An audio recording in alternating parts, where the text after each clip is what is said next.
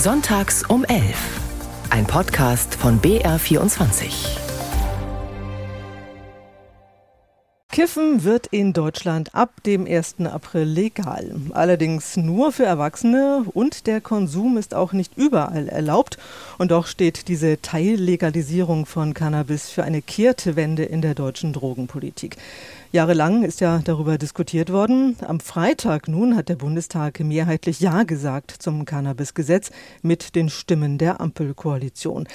Vor der Abstimmung Freitagnachmittag ist im Bundestag noch einmal heftig debattiert worden. Gleich als erster sprach Bundesgesundheitsminister Lauterbach von der SPD und er hat argumentiert, dass die alte Verbotspolitik gescheitert sei, denn der Cannabiskonsum der steige bei Jugendlichen seit Jahren. In der Zeit von 2011 bis 2021, in zehn Jahren, ist die Zahl der Konsumenten in dieser Altersgruppe, die besonders gefährdet ist, um 50 Prozent gestiegen. Da kann man den Kopf in den Sand stecken, da kann man Bierzeltreden halten, aber davon lösen wir nicht ein einziges Problem. Wir müssen uns den Problemen stellen. Welcher Logik entspricht es denn, wenn man einen Straftatbestand abschafft, weil die Straftaten überhand nehmen, weil etwas gesellschaftlich in Mode gekommen ist? Machen wir das auch mit dem Diebstahl so? Erwachsene, ausdrücklich Erwachsene können künftig Cannabis selbst anbauen oder sich in Cannabis-Clubs zusammenschließen. Dieses Gesetz ist ein Meilenstein einer vernunftgeleiteten Drogenpolitik. Vielen Dank. Unsere Kinder sind in Gefahr. Betreutes Trinken ab 14 Jahren halten Sie für eine großartige Idee. Alkohol, Süßigkeiten und Kippen in der Quengelzone in jedem Supermarkt nebeneinander passt in Ihre Welt. Auf dem Oktoberfest jedes Jahr schön Oktoberfest, Flohzirkus und Kotzhügel anschauen. Jawohl. Die Bundeswehr darf an die Schulen, damit die Kinder mal auf Panzern rumspielen können. Aber Cannabis bringt unsere Kinder um. Das ist so dermaßen daneben, so dermaßen unehrlich. Wir haben als Union dann eine ganz andere Herangehensweise Herangehensweise. Wir sagen ganz klar, wir wollen ein Land mit weniger statt mit mehr Drogen. Und deswegen werden wir nach der nächsten Wahl Cannabis wieder verbieten. Bald ist Bubatz wieder illegal. Vielen Dank. Das waren Stimmen aus der Bundestagsdebatte am Freitag. Zuletzt haben wir den Münchner CSU-Abgeordneten Stefan Pilsinger gehört, der die Teillegalisierung von Cannabis ablehnt. Unser Thema jetzt also hier in Sonntags um 11. Deutsche Drogenpolitik. Ist legales Cannabis gefährlich? Jan Zimmermann in Berlin. Schauen wir nochmal auf das, was der Bundestag am Freitag beschlossen hat. Du hast die Debatte ja verfolgt. Was genau soll jetzt ab dem 1. April erlaubt sein? Also der Bundestag hat eine Teillegalisierung beschlossen. Das heißt, der Anbau, der Besitz, der Konsum von Cannabis soll künftig in bestimmten Mengen erlaubt sein. Es gibt zwei Wege, um in Zukunft legal an den Stoff ranzukommen. Erstens durch Eigenanbau. Drei Pflanzen darf man zu Hause haben und 50 Gramm getrocknetes Cannabis zu Hause besitzen. Bringen die Pflanzen mehr als 50 Gramm Ernte, dann muss dieses mehr sofort vernichtet werden werden. Wer unterwegs ist in der Öffentlichkeit, darf 25 Gramm mit dabei haben.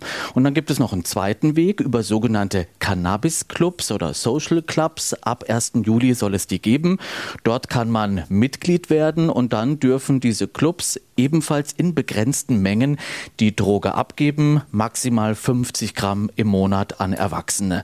Grundsätzlich gilt, die Droge darf nur für den Eigenkonsum beschafft, aufbewahrt und nicht weitergegeben werden. Für Minderjährige bleiben Besitz und Konsum verboten. Und deshalb soll auch die Weitergabe von Cannabis von Erwachsenen an Kinder und Jugendliche hart bestraft werden, härter als bisher. Und heißt denn das jetzt, als Erwachsener kann ich Cannabis überall konsumieren oder gibt es da Einschränkungen?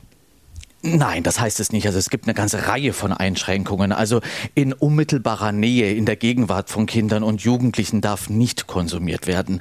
Auch auf Spielplätzen, in Schulen, Kitas, in Jugendeinrichtungen und Turnhallen, Sportstätten darf nicht konsumiert werden. Auch in der Nähe von diesen Einrichtungen nicht. Konkret heißt es, in 100 Metern Sichtweise um diese Einrichtungen herum darf Cannabis nicht verwendet werden. Auch in militärischen Einrichtungen in der Bundeswehr ist der Konsum verboten und auch in Fußgängerzonen darf nicht konsumiert werden und zwar tagsüber zwischen 7 und 20 Uhr ist das verboten. Professor Marcel Romanus ist uns zugeschaltet, Direktor der Kinder- und Jugendpsychiatrie am Uniklinikum Würzburg und Beauftragter der Bayerischen Staatsregierung für Suchtprävention. Herr Romanus, ähm, ist es richtig, den Cannabiskonsum in Teilen zu legalisieren? Ja, Sie haben ja gerade eben schon im Bundestag äh, die Stimmen eingefangen. Man merkt, dass nicht immer nur die harten Argumente zählen, sondern dass das Ganze jetzt unglaublich emotional besetzt ist. Und wenn man sich mal sachlich anschaut, dann kann man natürlich verschiedene Argumente finden, warum die aktuelle Situation für ich sage jetzt mal Freizeitkonsumenten in Deutschland unbefriedigend ist und warum hier eine Kriminalisierung auch schwierig ist. Die meisten Verfahren werden ja eingestellt. Das Problem und die Kinder-Jugendpsychiatrischen Verbände haben das immer wieder gesagt, auch in den letzten Jahren vor der Legalisierung, die Art und Weise ist nicht in Ordnung, wie das passiert. Und hier wird das Ganze auf dem Rücken der Kinder und Jugendlichen ausgetragen. Was meinen Sie damit auf dem äh, Rücken der Kinder und Jugendlichen? Also das zentrale Problem ist, dass wir wissen, und das weiß auch das Bundesgesundheitsministerium, wir wissen, dass der Konsum bei Kindern und Jugendlichen steigen wird.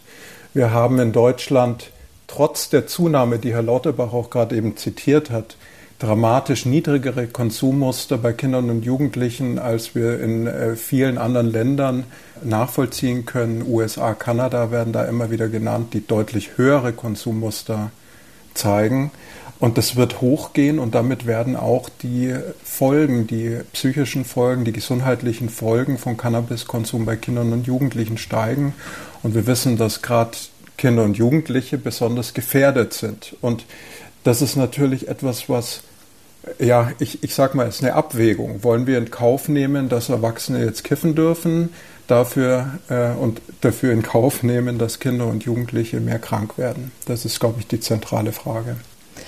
Dann möchte ich gleich unsere erste Hörerin mit in die Sendung holen und das ist Ilga Kahl aus Wolnzach. Grüße Sie, Frau Kahl. Schön, dass Sie angerufen haben. Wie ist Ihre Meinung zum Thema? Ist legales Cannabis gefährlich? Wie sehen Sie das?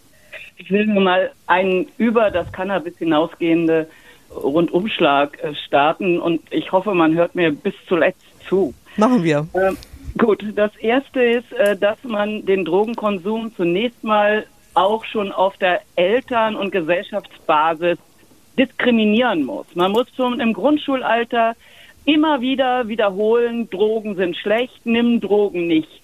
Meine Mutter hat äh, jedes Mal, wenn ich zur Schule gegangen bin, war das Letzte, was sie gesagt hat, nimm keine Drogen von irgendjemandem an. Das hat bei mir dazu geführt, dass es so verinnerlicht war. Ich bin nie auf die Idee gekommen, auch nur ein einziges Mal das auszuprobieren. Es ist, als ob es in die Gene übergegangen ist. Und deswegen haben wir alle da auch eine große Verantwortung bei der Verhinderung. Aber gleichzeitig muss man Lauterbach zustimmen. Es hat diese Drogenpolitik, die seit 100 Jahren gemacht wird, es ist ja bis 1930 ungefähr legal gewesen. In diesen 100 Jahren wurde immer dieselbe Politik gemacht. Es wurde verboten und verfolgt. Das hat zu immer mehr Toten geführt, zu immer mehr Konsum und am Ende auch zu einem wahnsinnigen Erstarken der organisierten Kriminalität. Wir sehen das jeden Tag in den Zeitungen. In Schweden ist es schon ganz fürchterlich. Die machen Straßenkämpfe und wir kriegen diese organisierte Kriminalität nicht mehr in den Griff, weil die den Drogenkonsum fördern. Und das heißt, wir müssen etwas tun, was die organisierte Kriminalität nicht mag. Das heißt, wir müssen den Drogenkonsum freigeben. Und zwar komplett. Aber nur unter einer Bedingung. Das passiert nur mit Rezept. Jeder hat das Recht auf ein Rezept, aber er muss zum Arzt gehen und sich so ein Rezept holen. Das passiert bei der Pille schon und das kann da auch passieren. Abgegeben wird es ausschließlich in der Apotheke von lizenzierten Pharmaunternehmen hergestellt.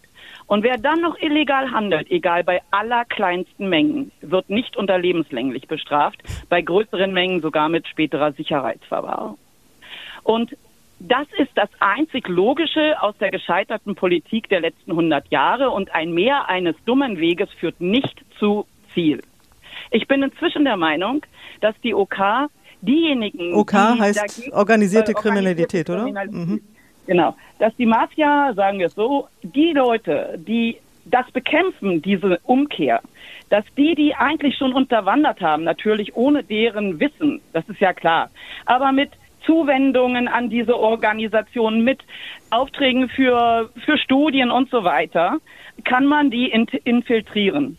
Und das Allerschlimmste, was der OK passieren könnte, wäre diese Freigabe, denn 30 Prozent, also Milliarden, verdienen die über des, das Leid unserer mhm. Kinder, unserer Menschen. Mhm. Und wir sehen zu. Ich finde, wir sollten das tun, was die organisierte Kriminalität nicht will. Und das ist die Freigabe. Mhm. Da haben Sie jetzt eine dezidiert andere Meinung als Professor Romanus. Herr Professor, ja. was, was entgegnen Sie der Frau Kahl? Ich habe keine andere Meinung. Ich habe nur nee. eine differenziertere. ja, danke für Ihren Beitrag, Frau Kahl. Es ist auch so, dass ich zu vielen Punkten, die Sie gesagt haben, auch zustimmen könnte. Ich wäre durchaus einer Legalisierung eher aufgeschlossen gegenüberstehend, ähm, wenn sie ähnlich laufen würde wie beispielsweise ähm, Alkoholverkauf in skandinavischen Ländern.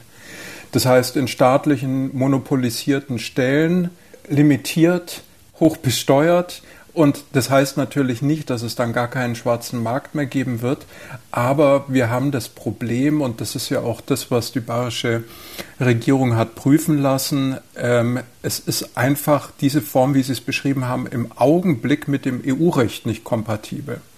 Und deswegen gibt es diese staatlichen Abgabestellen nicht, also das, was Sie als Rezept beschrieben haben und Abgabe über die Apotheke. Interessant ist in dem Kontext auch, dass im Rahmen der Diskussionen im Vorfeld die Apotheken signalisiert haben, wir wollen das nicht. Äh, die Apotheker hatten da größte Vorbehalte, auch weil sie gesagt haben, also ein, ein, ein Drogenmittel, eine Substanz, die als Droge verwendet wird, in einer Apotheke, die sozusagen für die Gesundheit förderlich sein soll, das beißt sich und haben äh, signalisiert, sie werden und wollen das nicht übernehmen. Aber in der Sache, die Sie angesprochen haben, muss ich Ihnen recht geben. Das zentrale Problem ist natürlich der Schwarzmarkt. Wir ersetzen jetzt mit dem Gesetz Teile des Schwarzmarkts mit einem grauen Markt. Das bedeutet, wir produzieren unfassbar viel Cannabis in Zukunft in Deutschland, privat. Und es ist natürlich auch nicht kontrollierbar, wie dieses Cannabis dann äh, äh, weiterverwendet wird, diese 50-Gramm-Regel, darüber hinaus wird alles vernichtet. Also man muss sich vorstellen, eine Pflanze kann 300, 400 Gramm, wenn die groß werden, abwerfen. Und äh, das ist einfach nicht plausibel, dass diese Massen an Cannabis, die nun produziert werden, nicht auch an Jugendliche gelangen. Und die Studie der, des Bundesgesundheitsministeriums, die äh, Effekte der Cannabis-Legalisierung, heißt diese Studie, können Sie runterladen auf der Website des Bundesgesundheitsministeriums, die sagt ganz klar, Konsum wird Jugendlichen zunehmen. Und das ist aus meiner Sicht das zentrale Problem diesen Punkt, den äh, die Frau Karl angesprochen hat mit den Apotheken, ähm, fand ich insofern ganz ähm, spannend. Jan Zimmermann, stand denn das mal zur Diskussion? Ich, man muss ja auch sagen, das jetzige Gesetz ist ja doch ähm, deutlich verändert zu den ursprünglichen Plänen der Ampel, oder?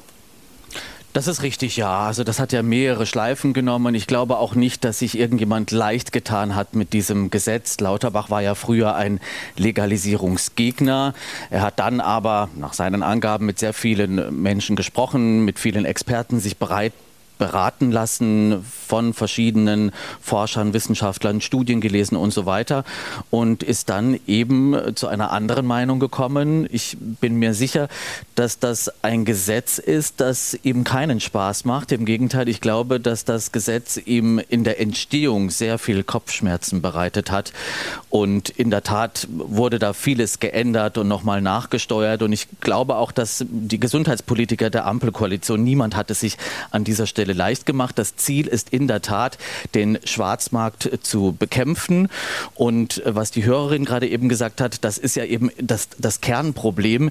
Die bisherige Drogenpolitik, das Verbot, das sei gescheitert. Und wenn man sich die Zahlen, das habe ich mir gemacht, wenn man die sich nochmal anschaut, dann ist das schon dramatisch. Die Zahl der Konsumenten steigt und steigt in zehn Jahren zwischen 2011 und 2021 sei der Cannabiskonsum von Kindern und Jugendlichen um 50 Prozent gestiegen und in der Gruppe der jungen Erwachsenen, also 18 bis 25 Jahre, um 100 Prozent. Das ist schon heftig und das trotz des Verbots. Mhm. Kurz, Herr Professor Romanus, ich würde nämlich gleich äh, unseren nächsten Hörer auch gerne in die Sendung genau. nehmen, aber gerne, wenn Sie kurz noch darauf antworten wollen. Ja, ich glaube nur, man darf halt diese Prozentangaben nicht missverstehen. Wir haben in Deutschland Umfragen, die sagen, dass etwa 10 Prozent der Jugendlichen zwischen 12 und 17 Jahren im letzten Jahr konsumiert haben.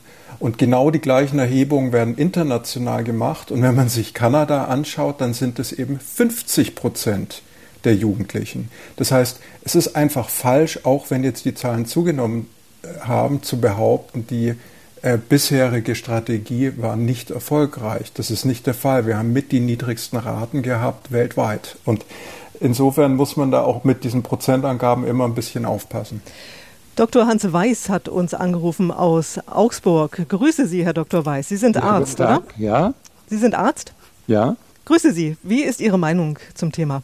Also, erstens einmal, die Sache ist grundsätzlich falsch, weil 99 Prozent meiner Patienten mit schweren Drogen über das Cannabis gekommen sind. Und nur ein Prozent sind in den schweren Drogen eingestiegen durch Alkohol. Das ist der erste Punkt. Zweitens, sowohl in Niederlande als auch in den Staaten in den USA ist die Kriminalität nicht gesunken, sondern ist angestiegen durch die Drogen. Zwar sind verschiedene Ursachen dafür verantwortlich. Aber ich möchte Folgendes vorschlagen. Erstens einmal, die Jugendlichen müssen anschaulich dargestellt bekommen, wie sehr Patienten vernichtet werden durch diesen Drogenkonsum. Erstens mal durch Cannabis und dann zweitens, weil sie ja in schwere Drogen dann übersteigen, viele äh, steigen über in, in schwere Drogen, dass man da zeigt, plastisch in Bildern, und zwar schon von frühestem Alter an und immer wieder, welche vernichtende Wirkungen die Drogen haben. Man muss das sehen, man muss an, in Bildern sehen, man muss und zwar kann man die bezahlen dafür, dass sie, dass sie das abbilden lassen. Dass man ausgefallene Zähne sieht, dass man verfallenen äh, Körper sieht, dass man äh, herabgekommene äh, äh, Personen sieht. Also Sie meinen so ähnlich auch wie auf Zigarettenpackungen zum Beispiel? Genau, oder? man muss das wirklich den, den Kindern schon im Kindergarten zeigen äh, und, und dann äh, auch wieder später in in den Schulen, in den Volksschulen und in den, in den höheren Schulen. Man muss das ständig vorhalten und man muss das zeigen. Zweitens, man muss zusätzlich natürlich die Drogensüchtigen äh, muss den Markt schon vernichten, indem man den Drogensüchtigen einen Pass gibt und dieser Pass, der befähigt sie, Drogen zu konsumieren. Das heißt, dieser Pass befähigt sie, bei Ärzten das mhm. zu, verschreiben zu lassen. Ich würde, Herr, Herr Dr. Weiß, wenn ich Sie kurz unter, unterbrechen ja. darf, äh, weil Sie haben jetzt viele spannende Punkte äh, angesprochen. Wir haben auch viel jetzt gerade gesprochen über, oder Sie haben es angedeutet, die, die Wirkung von Marihuana. Da würde ich gerne Professor äh, Marcel Romanus nochmal fragen, was denn eigentlich Cannabis äh, beziehungsweise der berauschende Stoff, das ist ja THC, im Körper wirklich macht mit einem. Also das THC ist ja eines der vielen, mindestens hunderten äh, Cannabinoiden, die im äh, Cannabis vorkommen.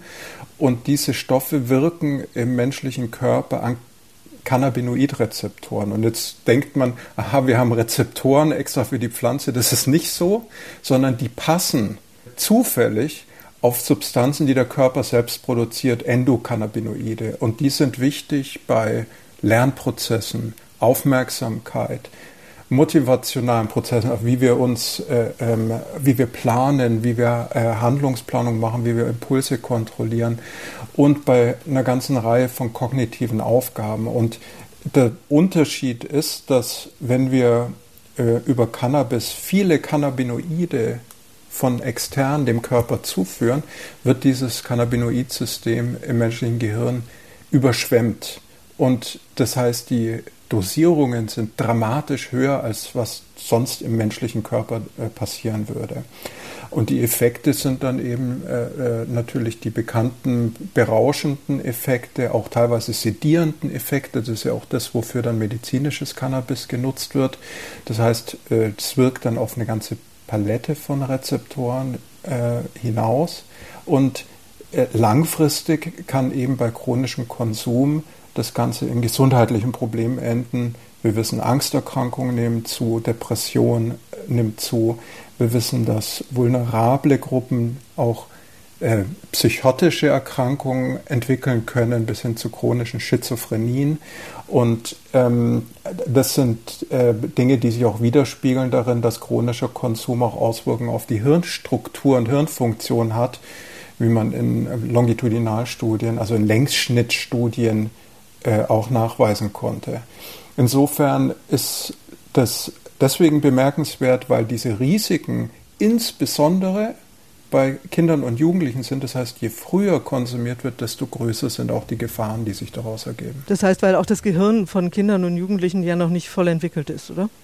Es ist plastisch, es ist in der Entwicklung, das geht bis ins junge Erwachsenenalter hinein, aber was wir sehen ist beispielsweise jetzt, wenn man sich die Psychosen, die Schizophrenie anschaut, die Gefahr ist umso größer, je mehr konsumiert wird, je früher konsumiert wird und auch hier in dem Fall ist dann auch das männliche Geschlecht, also die Jungs sind hier sogar noch stärker betroffen als die Mädchen. Dann danke ich erstmal Dr. Weiß, dass er uns angerufen hat und äh, mache gleich weiter mit Peter Lehmann aus Allershausen in Oberbayern. Grüße Sie, Herr Lehmann. Schön, dass Sie angerufen ja, haben. Ihnen ja, auch. vielen Dank für diese bisher sehr informative Sendung. Aber da muss ich sagen, erstens mal die legalisiertes Cannabis, äh, ist es gefährlich? Ja, ist gefährlich. Aber nicht legalisiertes Cannabis umso mehr. Da werden Stoffe zugemischt, weiß der Geier, was da alles drin ist. Wir haben in den USA die massive Fentanylkrise und es schwappt auf uns zu. Wir brauchen dringend Suchtprävention. Ein Vorgehen, dass man gegenüber Süchten und Abhängigkeiten resilient wird. Und wie wird man da resilient? Das hat der Professor Romanos äh, sehr schön gesagt. Äh, Im Körper werden äh, Stoffe produziert, die aber produziert werden, wenn man positiv was tut, wenn man selbst wirksam tätig ist. Und in dieser Hinsicht, wir brauchen dringend mehr Suchtprävention gegenüber allen anderen Drogen auch. Ich meine, es kann ja nicht sein, äh, Alkohol, Nikotin etc. pp ist alles legal. Und man hat immer gesagt, äh, Cannabis ist illegal und da wird dann jeder Dreck verkauft und macht Menschen noch kränker, als sie sonst werden würden, wenn sie das nehmen. Aber man darf es gar nicht so weit kommen lassen und schon bei Kindern und Jugendlichen anfangen, eine entsprechende ja, Suchtprävention in dem Sinne zu machen, dass sie das nicht mehr nötig haben, sondern dass sie selber diese Glücksgefühle haben und die Stoffe entwickeln sich ja im Körper und äh, bilden sich, wenn man selbstwirksam was tun kann. Diese Möglichkeit zu schaffen, das wäre viel sinnvoller als irgendwelche Diskussionen um irgendwelche Drogen. Ich meine, in der Schweiz diskutiert man, dass man Kokain freigibt die Drogen sind nicht das Mittel, sondern das sind höchstens, ja, sage ich mal, Pseudobefriedigungen. Wenn man selber selbstwirksam tätig sein kann und es nicht aus sich selber heraus dieses Glücksgefühl hat, indem man einfach was sinnvoll tut und macht. Mhm. Danke Ihnen. Das war Peter Lehmann. Vielen Dank für Ihre Meinung, Herr Lehmann. Und ähm, Herr Lehmann hat auch ein wichtiges Thema angesprochen, das wir gleich nochmal vertiefen äh, wollen. Herr Professor Romanus, ähm, jetzt ist auch schon mehrfach ähm, das Wort Alkohol gefallen. Ähm, müssen wir nicht eigentlich beim Thema Suchtprävention auch viel mehr über Alkohol reden und nicht nur über Cannabis? Äh, ja, also ganz klar. Man darf aber nicht außer Acht lassen, dass wir seit Jahrzehnten schon jedes Jahr viele hundert Millionen Euro europaweit für die Alkoholprävention einsetzen. Also wir haben ja auch eine ganze Reihe von Maßnahmen, die genau darauf abzielen. Und wenn Sie sich die Statistik anschauen, dann geht der Alkoholkonsum kontinuierlich nach unten. Das äh, ist ein Trend, der, äh, der auch jetzt gerade bei der jungen Generation auch angekommen ist, die oft sehr viel körper- und gesundheitsbewusster sind. Insofern ähm, ist es relativ schwierig, diese beiden Themen direkt miteinander zu vergleichen, einfach aus dem Grund, dass wir von woanders herkommen. Und Sie wissen, äh, Alkohol, äh, Wein, Bier sind kulturell tief verankert und gleichzeitig wissen wir, sie sind schädlich. Und ähm, da gibt es schon eine ganze Reihe von Initiativen und man darf es auch nicht verharmlosen. Aber zu sagen, das ist der Grund, warum das andere harmlos sein soll, das, das passt nicht zueinander, sondern ähm, wir haben sicherlich ein Problem mit Alkohol, das ausgeprägt ist, dass den allermeisten Alkohol konsumieren die 20 Prozent, die eben pathologischen Gebrauch haben und abhängig sind. Und ähm, wir wollen natürlich auch zusätzliche Probleme mit Cannabis vermeiden und die bestehenden möglichst reduzieren und nicht noch verstärken. Jan Zimmermann aus unserem Hauptstadtstudio ist uns auch zugeschaltet. Ja, Jan, äh, bisher galt ja auch ein strenges Cannabisverbot im Straßenverkehr. Was ändert sich da? Ja, das ist einer der Bereiche, der noch offen ist. Das Bundesverkehrsministerium arbeitet noch an einer Regelung. Es soll eine THC-Grenze geben am Steuer. Also THC, das ist eben dieser berauschende Wirkstoff. Und das Ganze wird dann vergleichbar mit der Promillegrenze beim Alkoholkonsum sein. Problem oder kompliziert ist dabei, dass dieser THC-Gehalt wohl relativ lange im Blut nachweisbar ist, selbst wenn die berauschende Wirkung längst wieder nachgelassen gelassen hat. Ich bin da gespannt, wie das Verkehrsministerium das lösen will. Bis Ende März heißt es, soll dann eben eine Regelung auf dem Tisch liegen. Unser Thema heute in Sonntags um 11 Deutsche Drogenpolitik ist legales Cannabis gefährlich und angerufen hat uns Alexander Graupner aus Manching. Grüße Sie, Herr Graupner. Hallo. Wie ist Ihre Meinung? Ich bin absolut für die Legalisierung, auch wenn das Gesetz äh, besser hätte ausgestaltet werden können, wie es wie es der Herr Lauterbach getan hat. Und warum sind Sie dafür?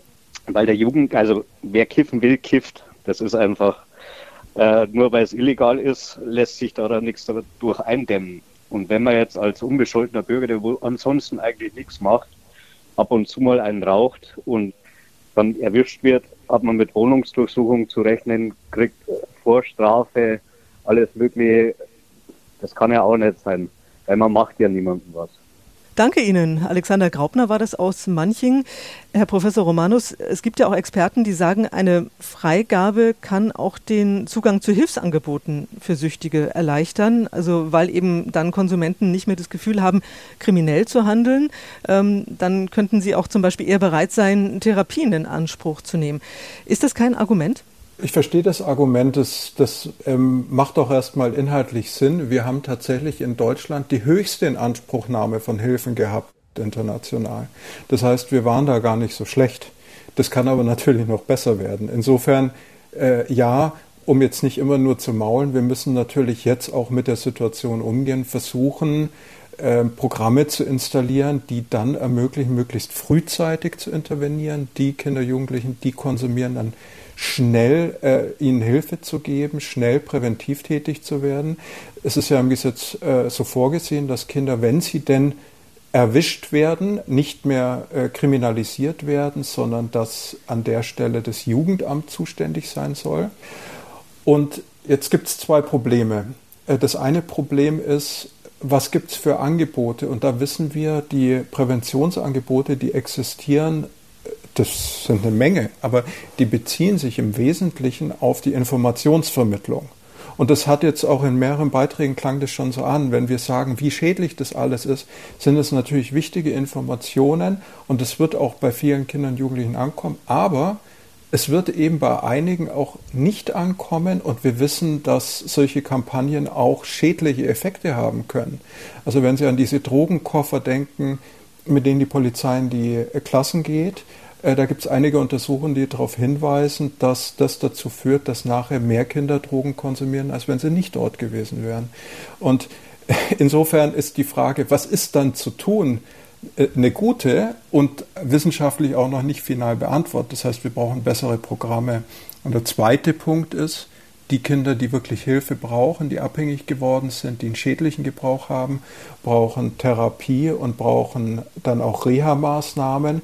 Im Augenblick machen die ganzen Reha-Einrichtungen zu. Es gibt noch meines Wissens eine einzige Klinik in Deutschland, die für Kinder, Jugendliche mit Suchterkrankungen eine Reha anbietet und alle anderen haben aufgegeben, weil sich das nicht mehr refinanziert. Und das ist natürlich wirklich äh, äh, eine schwierige Entwicklung, wenn wir wissen, da wird was auf uns zurollen und auf der anderen Seite äh, haben wir dann auch äh, nicht die richtigen Tools und auch nicht die richtigen Strukturen, um damit umzugehen. Wie oft haben das ist ein Sie wichtiger denn, ja, ja, Punkt, Jan? finde Mhm. ich, wenn ich da kurz das anmerken darf von Professor Romanos, weil das ist auch etwas, was ich hier in Berlin in dieser Debatte vermisse von den Kritikern. Insbesondere die Union hat das Gesetz oder kritisiert es nach wie vor sehr scharf und will dagegen vorgehen.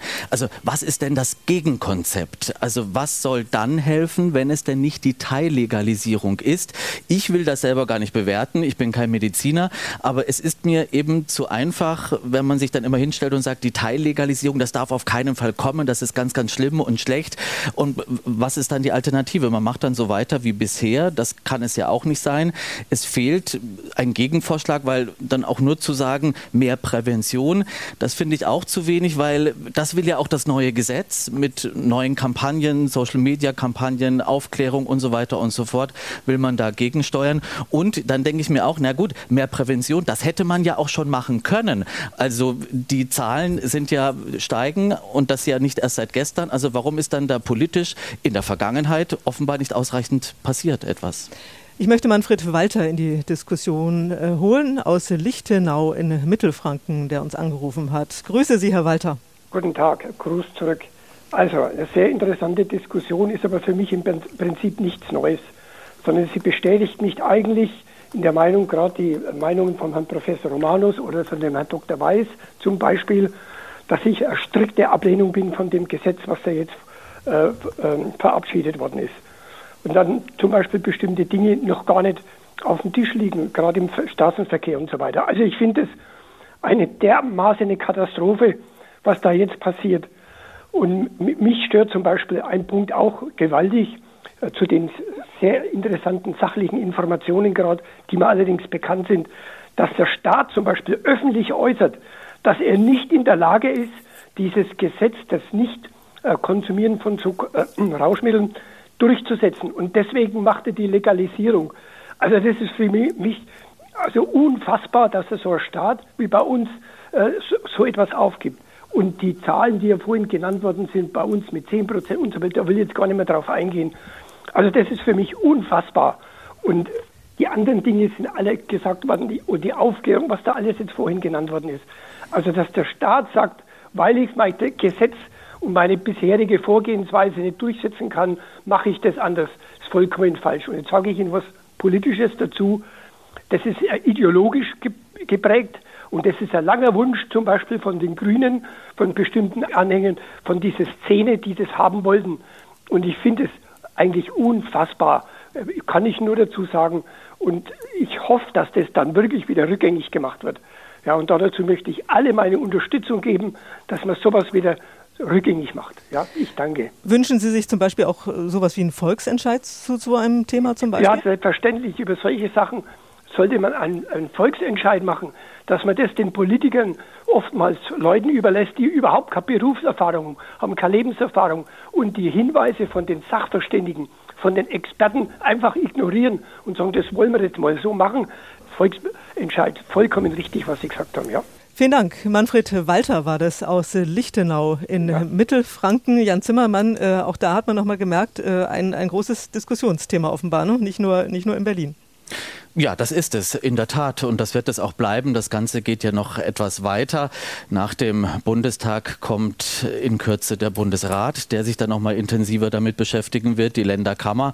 Es ist ja zwar kein Zustimmungsgesetz, aber es braucht deshalb auch nicht die Zustimmung der Länder, aber die Länder können, wenn genügend zusammenkommen, Einspruch erheben und dann geht das Gesetz in den Vermittlungsausschuss Bayern hat bereits angekündigt, einen entsprechenden Antrag zu stellen.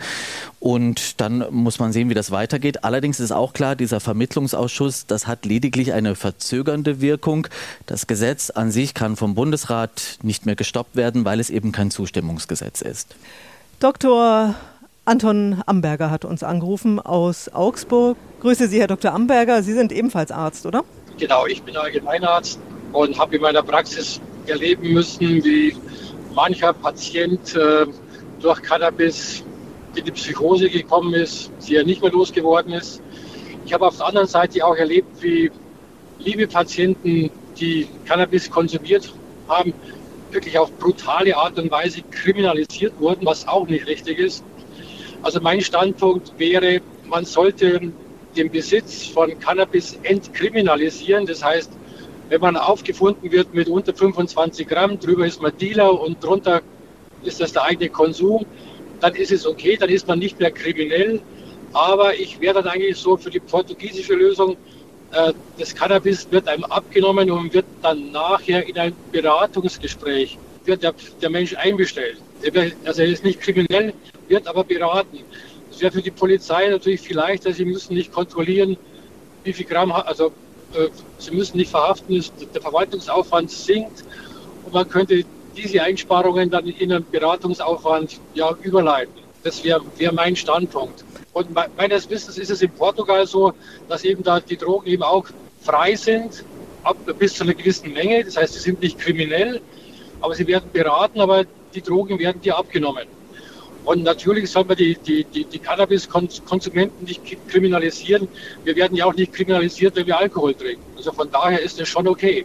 Interessanter Punkt, äh, Professor Romanus. Äh, was sagen Sie zu der Ansicht von Dr. Amberger?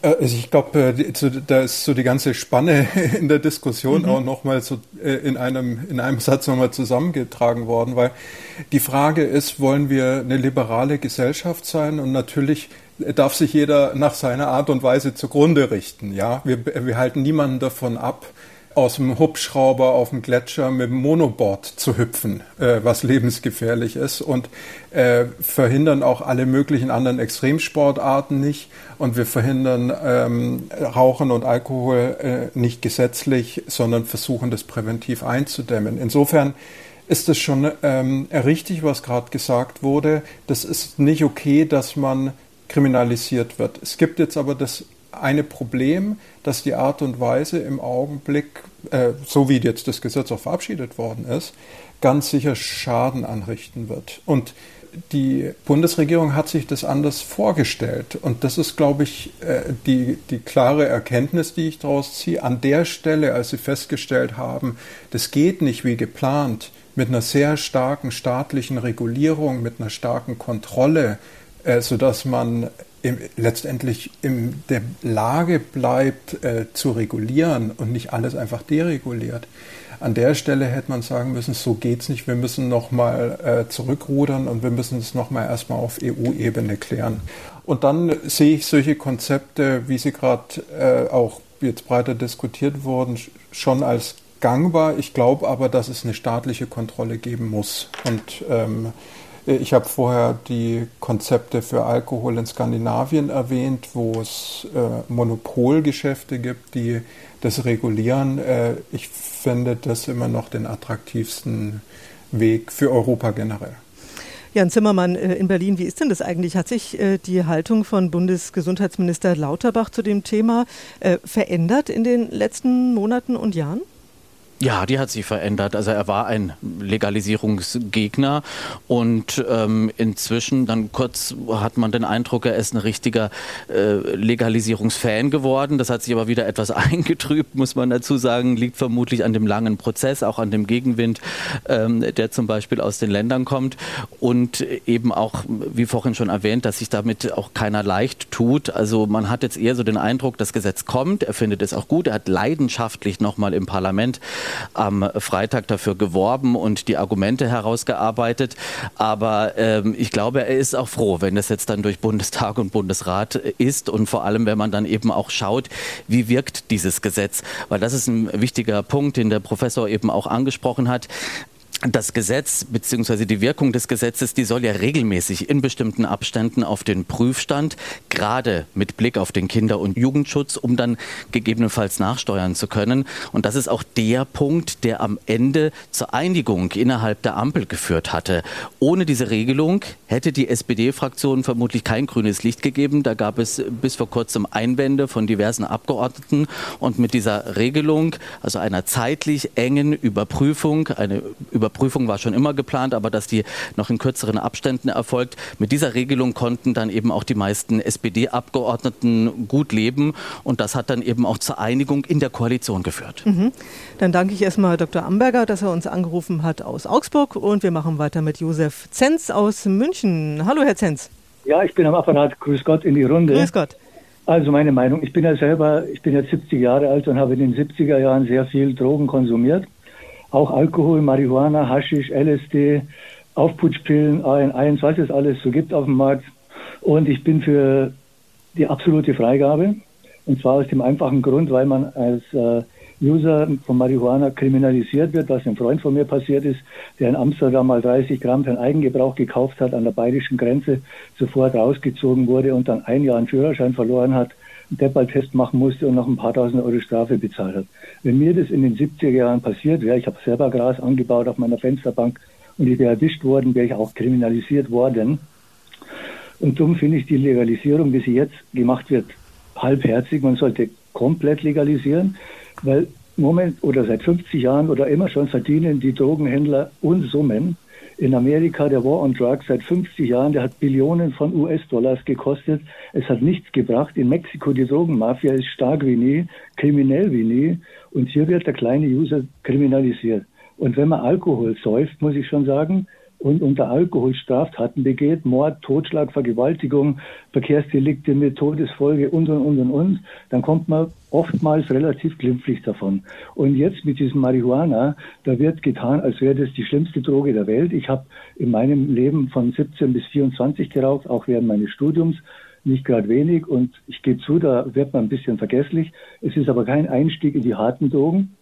Da muss man die äh, Disposition dazu haben.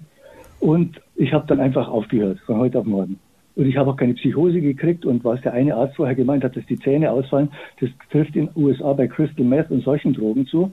Und äh, bei den Sachen, die im Internet frei verkäuflich sind, diese Badesalze und die Legal Highs und was weiß ich, die sind alle frei verkäuflich. Mhm. Da sagt kein Mensch was dagegen. Mhm. Ähm, Herr Professor Romanus, es ist offenbar tatsächlich so, ähm, dass Menschen sehr unterschiedlich auf die Inhaltsstoffe von Cannabis reagieren, oder?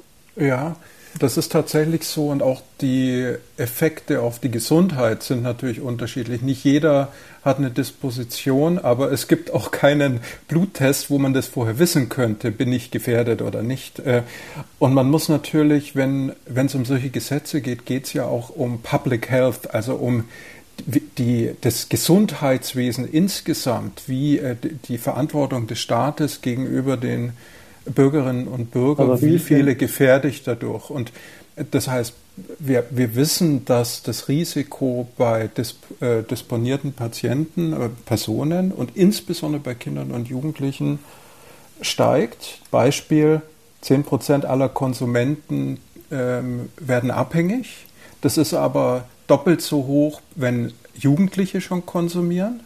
Und das ist äh, nochmal deutlich höher, wenn täglich konsumiert wird. Das heißt, wir müssen einfach verhindern, und das ist halt auch unsere Aufgabe, wenn wir eine Legalisierung machen, dass Kinder und Jugendliche geschützt werden, weil die halt einfach vulnerabel sind. Und da sehe ich überhaupt nicht, wie dieses Gesetz auch nur ansatzweise irgendwie hilft.